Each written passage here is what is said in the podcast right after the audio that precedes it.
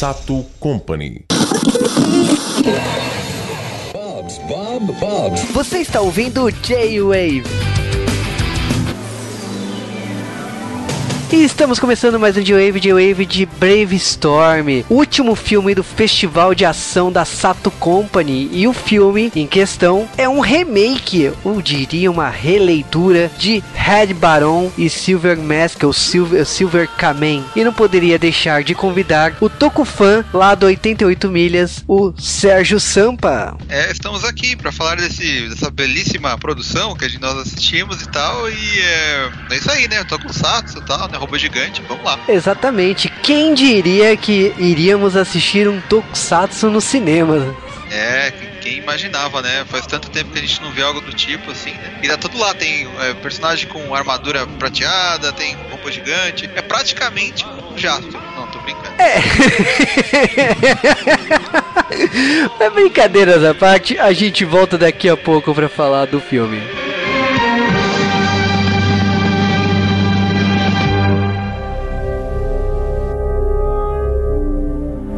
Pela informação que recebi, você está coletando material mecânico semelhante ao que usamos em nossos projetos. Responda. Está construindo um robô gigantesco? Produção, roteiro e direção de Junya Okabe.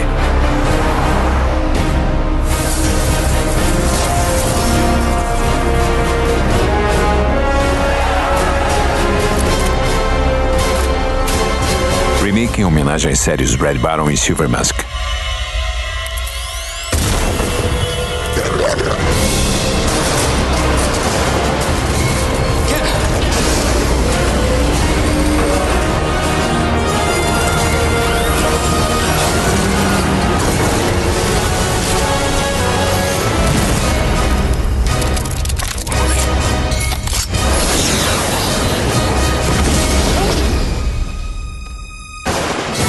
Mude o futuro.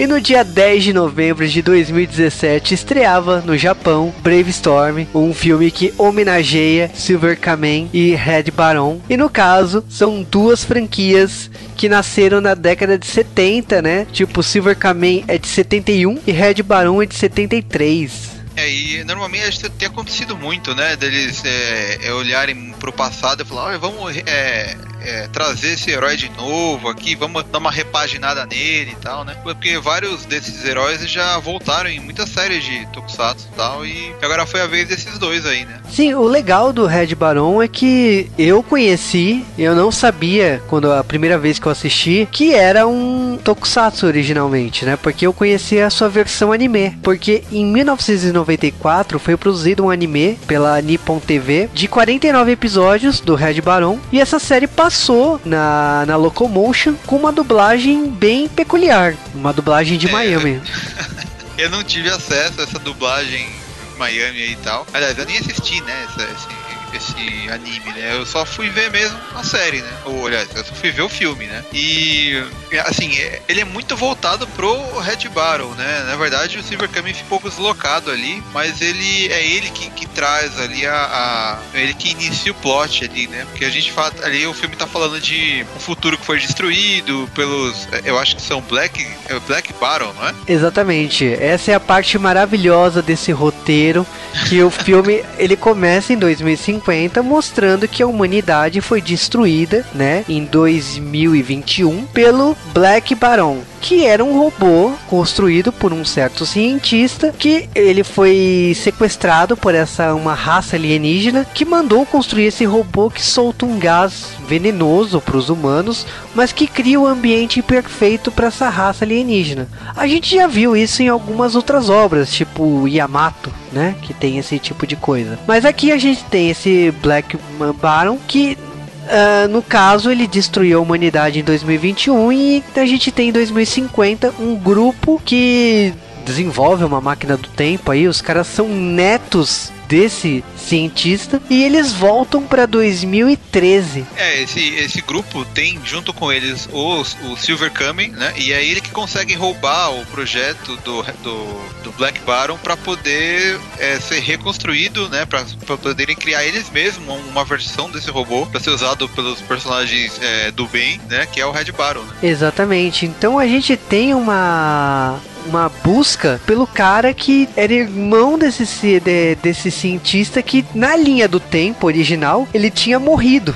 Sim, sim. Mas assim, é, eles voltam pro passado, eles falam com o cientista, né? Antes dele ser dominado pelo, né, pelo alienígena e tal. E ele. Só que. É, ao invés dele falar pro Silver Kami, não, eu vou fazer um robô para você lutar, ele tem, é, tem um motivo que faz com que ele queira que o irmão dele é, pilote o robô, né? Porque o irmão dele, quando era criança, ele, ele queria muito pilotar um robô gigante, né? Ele queria enfrentar as pessoas ruins com um robô gigante. Então ele meio que coloca essa. É, ele fala: oh, eu vou ajudar vocês, mas só se o meu irmão pilotar. Então é por isso que a gente acaba tendo esse protagonista que é completamente fora da história, assim, né? Exatamente. Então é legal essa, essa questão, porque o cara virou um lutador ali de rua, ele faz umas lutas obscuras para poder ganhar vida, e aí acabam que, tipo, eles conseguem resgatar esse cara, esse cara fica de frente ao, ao irmão dele, rola uma tensão, né, porque o cara não, não aceita que o irmão dele sumiu e tudo mais, mas ao mesmo tempo a gente descobre que o irmão dele sumiu, por quê? Porque, tipo, o cara teve que construir um, um robô gigante, e os caras caras vindo do futuro, eles desenvolveram um jeito de ganhar dinheiro para poder construir esse robô. Então eles, eles usaram o projeto do Black Baron para criar o Red Baron. Esse esquema que eles usam para ganhar dinheiro é, é né? Desculpa sua rapada, né? Os caras ganham na loteria, porque eles vieram do futuro, né? Eles sabem como ganhar, aí eles conseguem financiar o robô, né? Sim, mas a gente não vê nada disso, tá? Eles, eles resumem numa fala lá falando que é isso que acontece e que, beleza, foi a forma que eles ganharam dinheiro e construíram o robô. Então a, a, é, a, passa o tempo e aí, tipo assim, eles estão discutindo, eles estão treinando e tal. E é quando os alienígenas invadem a, a base deles, o que obriga eles a e o irmão, né, que criou tudo isso, né, o cientista acaba ficando para trás. E aí, tipo assim, eles fogem para uma outra base lá que eles tinham no meio da floresta. É, eles começam a, a discutir, treinar e tudo mais. Mas acontece um momento que, tipo, quando eles ativam o robô, eles descobrem que tem uma inteligência artificial dentro do robô que é exatamente igual o irmão do Ken, né, e, e tudo mais, né, que é o, que é o protagonista. E aí, tipo, decidem treinar na lua. Não é porque a lua, não sei, mas simplesmente. É, né? Ah, é um lugar vazio, calmo, né? Vai ver que ele queria meditar, não sei. Ou na verdade eu acho que eles só queriam economizar com CG, porque na Lua só tem a, a, as pedras, né? Tem o chão e o, e o céu que é preto, né? Então fica mais barato fazer na Lua as cenas de treinamento e tal. Não, é igual a garota lá que, que chega e decide, tipo assim. Eu vou junto com você, não vou fazer nada, mas vou, vou, vou com você pra lua. É, ok, sabe? Não, tudo bem. E... É, né? Ela só acompanhou ele e tal. Sei lá, o que, que ela foi fazer junto ali.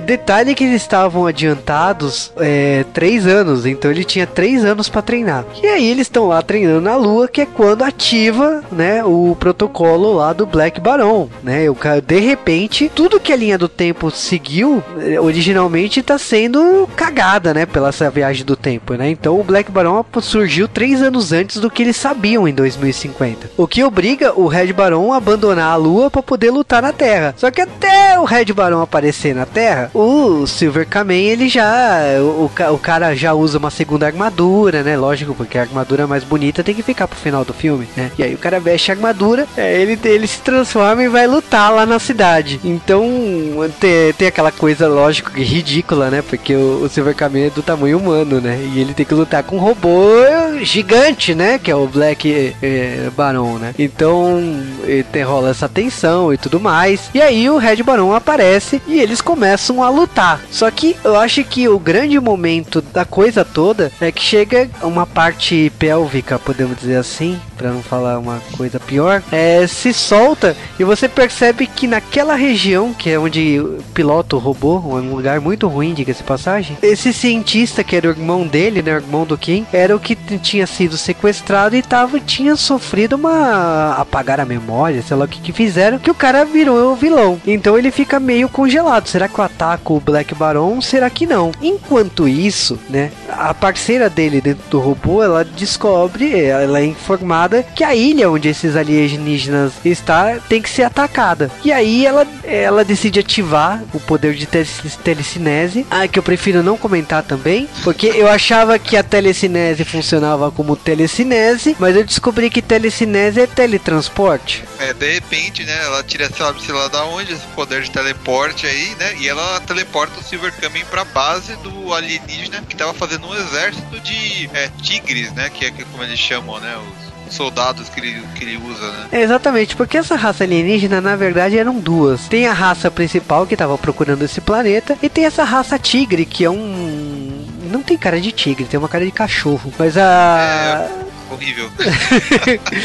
Mas a. São os, são, os, são os bonecos de massa, né?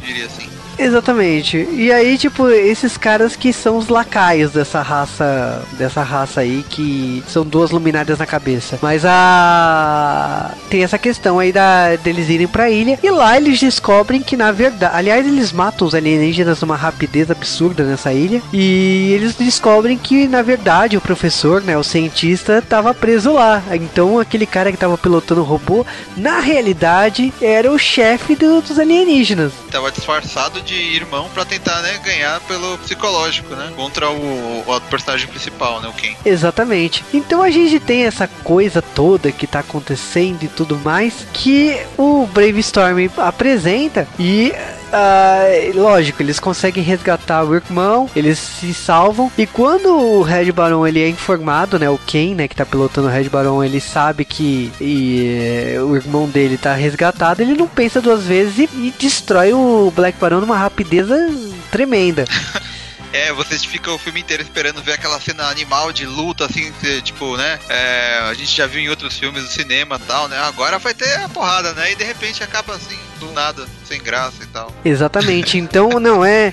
Não, tanto que chega um momento que o Silver Kamen ele, ele tá andando na Terra lá e ele vê esse chefe aí já na sua versão original, né? Na, com aquelas luzes na cabeça gigantesca. E aí ele não fala. Ele, ele primeiro força o cara a falar o plano dele de invadir a Terra. Ele fala que ele sabia que a Terra era uma, um planeta fadado a morrer é, ferrada por natureza, por causa que os humanos destroem o meio ambiente e tudo mais, e que ele queria um lugar hostil, e já que os humanos iam destruir aquele lugar, ele preferia ele eliminar os humanos. E aí o Silver Kamen ele atira na cara do cara com uma coisa bem tropa de elite, né? Falando que quem tem que decidir isso são os próprios humanos. Então mata, voa sangue verde, amarelo lá para tudo que é lado. E aí a gente tem o todo mundo feliz feliz ali, né? Tem uma cena bem anime, né? Aquele tipo, todo mundo em cima do Red Baron olhando o pôr do sol, tipo, salvamos a humanidade e tudo mais, né? É, eles falam, nós somos a justiça agora e tal. E se vier algum outro alienígena, a gente destrói ele e tal. E Exatamente. Então o, o filme acaba com uma cena pós-créditos, né? Que é uma continuação, na verdade, porque você vai para 2050 e aquele professor que na verdade ele era o neto do professor de 2018, né? Que o filme começa em 2013 e chega até 2018. Aquele professor lá de 2050, que é neto desse professor de 2018, ele percebe que primeiro tem outros humanos ali resgatando ele. E quando ele sai ele percebe que o mundo já mudou, que aquele mundo de 2050 já não é uma terra hostil, né? Já, a terra já foi refeita e que na verdade ele tá vendo um outro Red Baron lutando com outro com outro robô ali. Então, tipo, não é o próprio Red Baron, porque ele tem um redesign, ele tá diferente do da, da versão que a gente viu o filme todo. Então você tá vendo você tá vendo um combate acontecendo e sobe o letreiro de continua. É, assim, é, a gente até a parte quando pessoa aparece na porta e fala: oh, olha o que tá acontecendo lá fora e tal. É, é um tipo de um Indiana Jones, né? Um cara com chapéu, assim, né? Meio deslocado de todo o resto do filme, né? E aí quando a gente vê lá fora, tava lutando os dois robôs completamente diferentes e a gente vê que o, o, o pessoal que fez o filme, eles estavam com assim, uma ideia que o filme ia fazer tanto sucesso que já até deixaram aí cena pro próximo filme, né? Sim, exatamente. Então sobe o letreiro do filme e até, até pensei que teria uma cena pós-crédito, para falar a verdade, mas mostrando um pouco mais esse futuro refeito de 2050. Mas o filme acaba aí, com essa chamada para uma continuação. E aí, nesse clima de, de, de, tensão, continua, eu deixo pro Sérgio falar o que, que você achou do filme. Então, né, é, o, o que eu achei assim é que nessa parte final tal, parece que continua tal, aí sobem, né, os créditos e sobem a, as risadas do pessoal também, né? Porque esse filme aí eu vou te contar, viu? Ele é meio complicado, assim, viu? Não, não não é aquela coisa, não é aquele tokusatsu que a gente tá esperando de ver no filme, no, no cinema tal. Ele, ele, ele, tem muitos, muito, muito problema, assim, desde do roteiro até a forma como os personagens agem, assim, ele tem vários defeitos mas eu acho que o que mais pegou é a, a, dublagem que, nossa, os caras conseguiram caprichar, viu? Tanto que muita gente que assistiu com a gente lá a, a cabine falou: olha, é, essa dublagem é tão ruim que dá a volta e fica boa, sabe? Então, tipo, é aquela coisa, sabe? Se você é fã de, de Tokusatsu e tal, se você quer ver esse filme, fique sabendo que o filme só vai estar disponível dublado e que a dublagem ela vai dar um. O filme já não é assim, grande coisa. A dublagem vai dar aquela pincelada para terminar de estragar, sabe? Mas você pode se divertir se você for lá só pra ver as coisas ruins do filme, sabe? É basicamente isso. É, então, tipo assim, quando eu soube desse filme, eu fiquei pasmo, porque eu não sabia, do, aliás, na época eu cheguei a pesquisar, sabia que era um tokusatsu e tal, mas eu me esqueci, porque, pô, você assiste tanta coisa que você esquece com o tempo que o Red Baron era um tokusatsu. Eu, pra mim, fiquei com a imagem imagem do anime. Eu tinha boas lembranças do anime na, na Locomotion. Não que o anime fosse sensacional, não é, me desculpa, mas os roteiros eram absurdos. Quando eles vieram pro Brasil, tem um episódio que o Red Barão vem pro Brasil e mostra o carnaval caricato do, do caramba, e tipo robô vermelho no rio e tudo mais.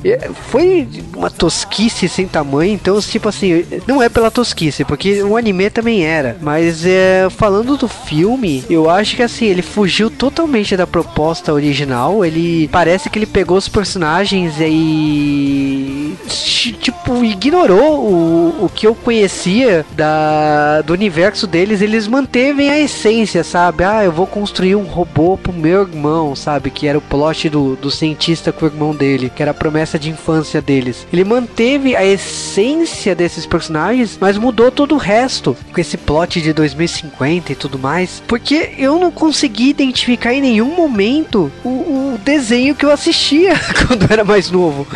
Mas é lógico, o desenho que eu assistia quando era mais novo não significa que aquele desenho tá certo. Ele já era uma, uma releitura do Tokusatsu dos anos 70. Mas uh, eu achei muito pouco o Silver Kamen. Eu achei que o grande foco aqui, o universo do filme explora mais o Red Baron. Eu achei assim, as lutas boas, o CG bom, mas uh, como a gente viu dublado, não dá muito para julgar a, a, atuação japonesa, mas eu achei alguns momentos bem questionável a atuação deles, eu achava estranha. E a dublagem é um caso à parte. Eu acho que assim, quando eu assisti o desenho na Locomotion, já tinha uma dublagem Miami. Então já era uma dublagem intensa da época. Nada contra Miami. Mas a, a questão é que a, a dublagem era, era ruim. E aí a gente tem esse filme que tem uma dublagem estranha estranha. Tem uma, tipo, uma tradução estranha. A gente tem palavras que a gente não usa normalmente, mas até aí algumas dublagens acontece isso. Mas é. Não tá estranho, sabe? A sensação que eu tenho é que eu tô assistindo South Park da Locomotion, South Park da TV paga hoje em dia, que é uma dublagem estranha, mas ela funciona porque o objetivo é ser trash. O Brave Storm é um tokusatsu, e o tokusatsu ganha o apelido às vezes de Toskusatsu, né? Então a gente sabe que o tokusatsu sofre desse mal. Então acho que o Brave Storm ele bebeu dessa fonte, ele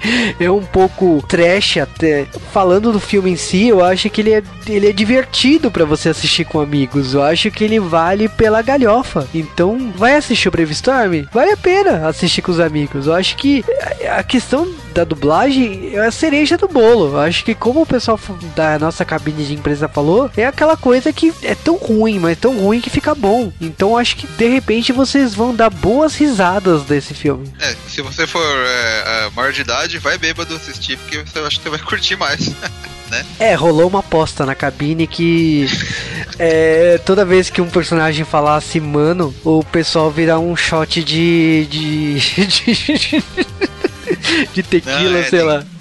Tem que, tem que ir preparado assim psicologicamente, ó. Você não tá indo ver uma coisa, né? Uma coisa tão bem, é, bem produzida assim, né? Mas dá pra ir ver assim também, né? Vou falar que vou falar que é totalmente uma desgraça, né? Mas é realmente é que é que uma coisa que atrapalha, assim, muito, é que o, protagonista tem uma voz muito chata. O ator, é, o ator não sei se ele tá meio deslocado, ele tá. Porque assim, eu conheço esse ator da, de Kamen Rider Os, né? E lá ele faz um cara legal, assim, ele faz um personagem bacana e tal. E no filme ele tá muito estranho, ele tá exagerado, ele grita, ele reclama, ele, ele, ele não quer estar tá no filme, sabe? Ele não quer pilotar o robô, ele não quer é, ajudar os amigos, ele não quer ajudar o irmão, ele tem até, ele tem, tem problema com o irmão e tal. E ele tá muito exagerado, estranho, e a dublagem dele é ruim também, porque o cara fica gritando, ele tá num tom diferente de todos os outros personagens personagens estão falando ao mesmo tempo, sabe? Tipo, uma, pessoa chega e fala, ah, é, você quer um café? Aí o cara fala, eu quero café, sabe? Tipo, combina o negócio, sabe? Realmente não, não funcionou em nada, assim. Então, sei lá, é, é, tem que já sabe que o negócio é complicado assim, mas vai se você quer ver como tá mais ou menos a produção de filmes de tokusatsu hoje em dia, né? Que não tem tanta ligação com seriados. Assim. Exatamente. Eu, o que eu recomendo realmente do Brave Storm, eu acho que é a zoeira. A gente tá num, num momento para ver filmes japoneses no cinema. Pô, é o cara do Kamen Rider Osso, que eu gostei pra caramba da série. E a dublagem é um bônus. Eu acho que dá para se divertir com ela, dá para ser dá pra rir com ela. Então, é, assista. Assista o Brave Storm e tire suas conclusões. É, uma coisa assim, é, que não posso deixar de falar, né? É, quem quiser ir ver o filme também tem outro motivo, né? Tem você pode ver Toba lá. Aí você me pergunta, nossa, Sérgio, tá falando besteira no podcast. Não, não, tô falando da Toba. É o nome da personagem de uma atriz que tá em Ultraman Gido. E aí, o pessoal fala que ela é bonitinha e tal, né? E ela tá lá no filme, né? Só que eu não lembro o nome dela no filme. Assim como no Ultraman Gido, no filme ela luta com uma espada tal, né? É a menina, a menina que teleporta do nada, assim. Então quem curte essa atriz aí, que realmente é bonita pra caramba, tá lá no filme. Exatamente. Então se você gosta de Tokusatsu, de Ultraman, de Kamen Rider, é um bom motivo para você ver Brave Storm.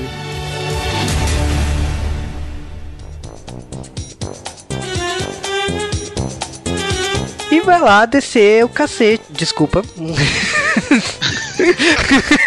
é, ele, ele vai pra luta.